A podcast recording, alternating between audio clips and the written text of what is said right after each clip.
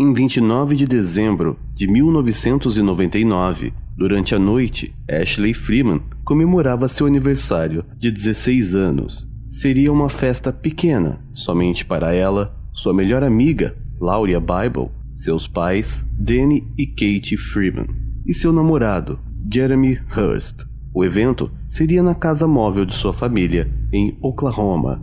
Algumas horas depois, naquela alegre noite, Ashley se despediu de Jeremy, que foi embora por volta das 21h30. Parecia uma noite tranquila, porém os fatos que ocorreriam durante a madrugada dariam início a uma história cheia de mistérios e incertezas o desaparecimento de Ashley Freeman e Laura Bible.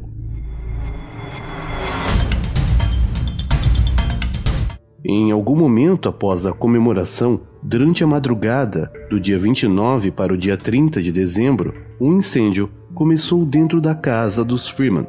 Devido ao material que essas casas são feitas, o fogo se alastrou rápido, consumindo cortinas, móveis e logo as paredes. Um vizinho preocupado ligou para o corpo de bombeiros às cinco e meia da manhã. Após a chegada da ajuda, o fogo foi controlado o mais rápido possível. A polícia começou a investigar imediatamente os restos da casa, em busca de sinais da família Freeman e de Lauria. Um primeiro corpo foi encontrado e pertencia a Kate Freeman. As buscas continuaram, mas os corpos de Danny Freeman e das duas garotas não foram encontrados em lugar nenhum. O primeiro fato misterioso é que descobriu-se que Kate não havia morrido no incêndio, mas sim por um tiro em sua cabeça, segundo afirmava sua autópsia, ou seja, ela já estava morta quando o fogo teve início. O segundo ponto a ser levado em conta é que, segundo a perícia feita nos escombros, o incêndio foi iniciado propositalmente a polícia começou a trabalhar com a teoria de que Danny Freeman matou sua esposa e sequestrou sua filha Ashley e sua amiga Lauria. No dia seguinte, sabendo do ocorrido, os pais de Lauria, que passaram a noite por lá com a amiga, foram para o local, na esperança de encontrar a notícia de que sua filha estivesse bem. Porém, foram recebidos com a informação de que o único corpo encontrado não era de sua filha. A polícia permitiu que a família tivesse acesso ao local do incêndio, e mais um fato estranho ocorreu.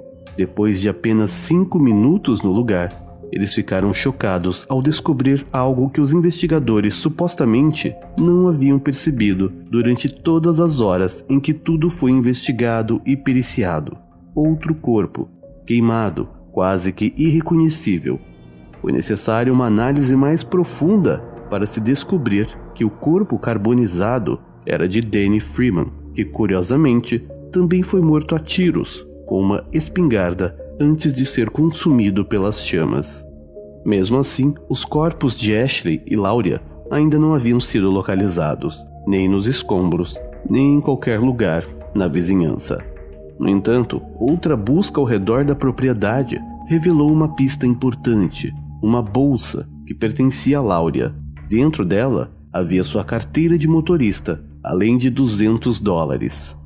O que descaracterizava um possível crime de roubo seguido de morte, mas ainda sugeria um sequestro. No entanto, a família de Lauria não recebeu nenhum contato solicitando o resgate nos três meses seguintes.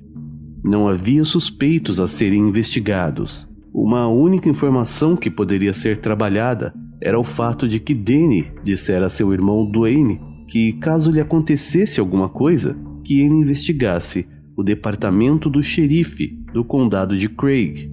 O filho de Danny, chamado Shane, havia sido baleado e morto há um tempo atrás por um policial, depois de ter roubado um caminhão e a arma de um vizinho. E Danny planejava entrar com uma ação de morte por negligência contra o departamento pouco antes do trágico incêndio. Policiais envolvidos e o xerife se ofereceram para retirar-se da investigação do incêndio e entregar o assunto ao Departamento de Investigação do Estado de Oklahoma. Todos chegaram a passar por testes de polígrafo e todo o gabinete do xerife foi posteriormente descartado de ter algum envolvimento no caso. Trabalhou-se então a teoria de que Ashley Freeman teria brigas frequentes com o pai e, em um momento de fúria, matou seus pais e fugiu com a amiga cúmplice.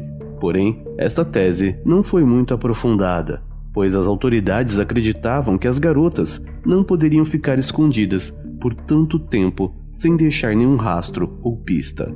Após a polícia não ter mais caminhos para seguir nessa investigação, foi estipulada uma recompensa de 50 mil dólares, oferecida caso alguém entregasse para a polícia alguma dica que levasse ao paradeiro das meninas. Algum tempo depois, o caso acabou caindo no esquecimento da mídia, porém, um nome veio à tona: Jeremy Jones, um sujeito que havia sido preso na noite do incêndio, às quatro da manhã.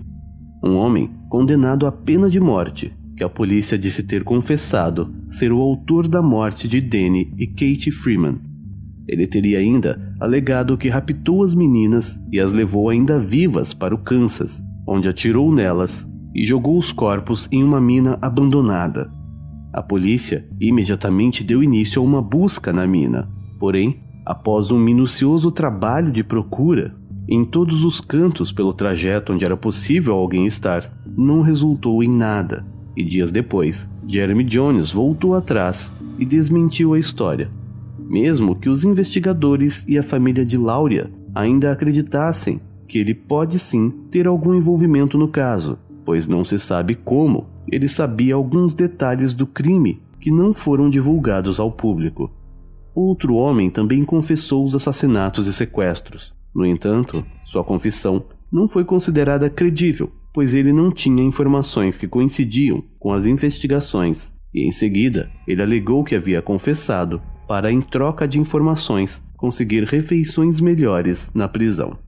Anos se passaram e nenhum traço de Lauria Bible ou Ashley Freeman foi encontrado. E Ashley foi declarada morta legalmente em 2010. Somente em dezembro de 2017, uma nova investigação desse caso foi feita, com base em notas da investigação original, que aparentemente haviam sido deixadas de lado em 1999. Os investigadores imediatamente começaram a seguir novas pistas como resultados dessas anotações. Em 23 de abril de 2018, foram anunciados os nomes de Ronnie Jean Busick, Warren Philip Welch e David Pennington. Eles foram acusados pelos assassinatos de Danny e Kate e também acusados de sequestro e morte de Lauria e Ashley, além do incêndio da casa. Segundo testemunhas, Phil, David e Ronnie, supostamente conhecidos pela produção de metanfetamina juntos, relataram que os três mataram os Freemans devido a dinheiro devido relacionado a drogas.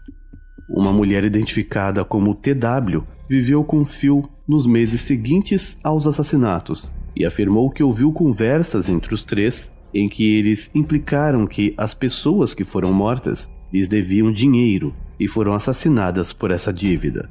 Ela também contou à polícia que descobriu que Phil tinha uma pasta cheia de fotos polaroides das garotas amarradas e amordaçadas com fita adesiva, deitadas em uma cama que ela conhecia como dele.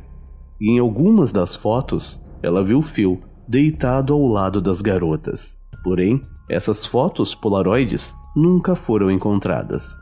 Algumas testemunhas relataram que foram informadas pelos três homens que as meninas foram jogadas em um buraco, outras que elas foram jogadas em uma mina depois cobertas por concreto. Durante as investigações, Warren Phillip e David Pennington morreram Ronnie Busick foi preso e, de acordo com seu depoimento, Ronnie negou ter cometido os crimes. Quando perguntado se ele esteve na casa na noite dos fatos, ele não respondeu. Em outro momento, afirmou que tinha medo de dizer a verdade. Como ele não negou que esteve no local, isso foi considerado uma confissão. Após a sua prisão, Rony pediu para falar com a família de Lauria. A mãe de Lauria, Lorene, aceitou o encontro e disse que ele negou saber o paradeiro de sua filha e de Ashley Freeman. Este caso foi bastante criticado pela mídia por erros grotescos de investigação, que não notou um corpo na cena do incêndio e por terem deixado pistas de lado durante 18 anos. Outra questão foi o fato do envolvimento da polícia ser investigado apenas com um teste de polígrafo, e não houve qualquer investigação sobre o policial que havia tirado em Shane Freeman. Alguns ainda acreditam que a prisão de Rony se deu como bode expiatório, uma forma de encerrar qualquer suspeita que recaia sobre a própria polícia nesse caso, e assim dar o caso como encerrado.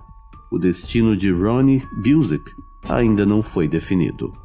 Os corpos de Ashley e Laura nunca foram encontrados.